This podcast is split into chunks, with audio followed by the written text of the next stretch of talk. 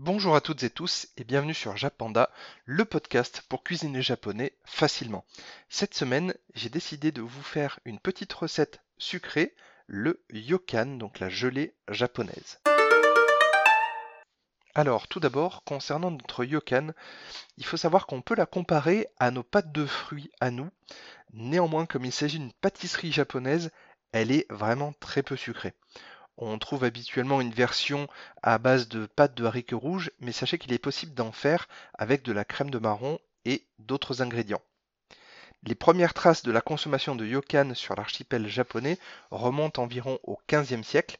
À cette époque, on mixait la pâte de haricots rouges avec des racines de kudzu, donc une plante originaire d'Asie du Sud-Est et de la famille des fabacées, comme les pois et les haricots. On faisait cuire le tout à la vapeur pour obtenir des mushi yokan, donc des yokan à la vapeur. Il faudra attendre le 19e siècle pour voir l'utilisation de l'agar-agar comme gélifiant. Dès lors, cette pâtisserie conquit le Japon. Désormais, on en trouve à base de pâte de haricots rouges, de pâte de haricots blancs, patates douces, châtaignes ou bien encore kaki. Les ingrédients pour faire du yokan. Donc il vous faudra 370 g de crème de marron. Surtout pas de crème de marron non sucrée, parce que du coup, le sucre contenu dans la crème de marron est le seul sucrant qu'on utilisera pour cette recette. Ensuite, il vous faut 30 centilitres d'eau, si possible une poignée de fraises ou de framboises, sachant que ça donne un petit côté acidulé, parce que si vous le faites juste à la crème de marron, ça va garder quand même un côté un petit peu sucré, donc euh, des fraises ou des framboises, ça peut être pas mal, ou à défaut des fruits rouges d'ailleurs.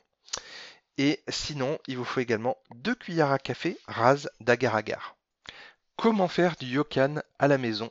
Les étapes. Donc dans une casserole anti-adhésive, mettre l'eau et l'agar-agar, puis porter à ébullition et laisser frémir 30 secondes.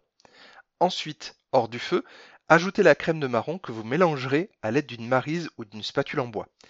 Pas d'ustensile en métal qui abîmerait le revêtement de votre casserole anti-adhésive. Le but ici est d'obtenir une consistance liquide et homogène de la couleur de la crème de marron. Il faut donc s'assurer qu'il ne reste plus d'amalgame de crème de marron. Placez le liquide encore chaud dans un petit plat.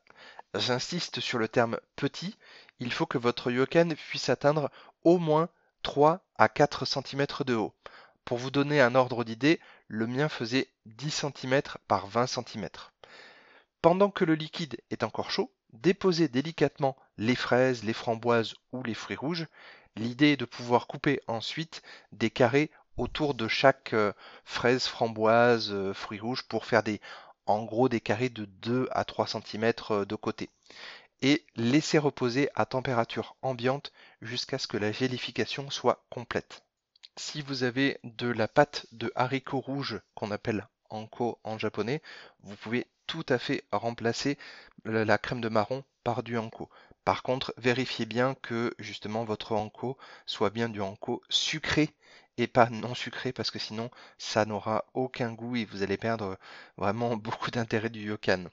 Et justement, si vous cherchez une recette de anko, de pâte de haricots rouges japonais, il y en a une sur le blog, donc jappanda avec 2p.fr, et c'est vraiment une recette express qui se fait en 15 minutes.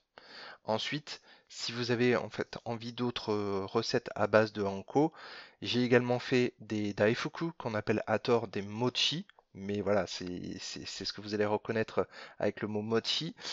Et donc du coup, ils sont à la fraise et à la pâte de haricot rouge. J'ai également fait des dorayaki, donc les petits pancakes fourrés à la crème, euh, à la pâte de haricot rouge, pardon, et euh, aussi une recette un petit peu originale qui est une création de ma part, une bûche de Noël au matcha et au haricot rouge.